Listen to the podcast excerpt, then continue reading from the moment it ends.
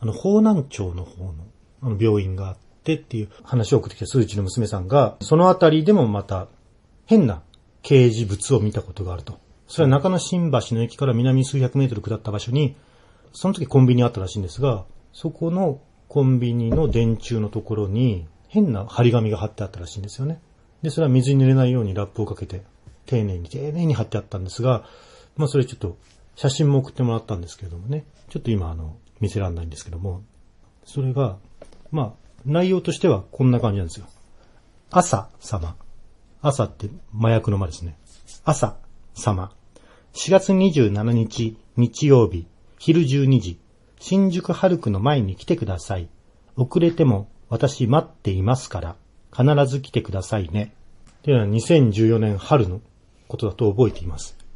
朝様とは、まゆみとか、朝子などの名前の一時を取ったものでしょうか。あえて名前を全部書かないようにしたものと思います。本人のみがはっと理解するような掲示物なのだなと感じました。また、丁寧な貼り方に絶対に伝えたいという執念のようなものを感じ、非常に気味が悪かったです。朝様はその後、行かなかったようで、数週間後には、なぜ来なかったのでしょうかという張り紙がされておりましたが、強い念を感じ、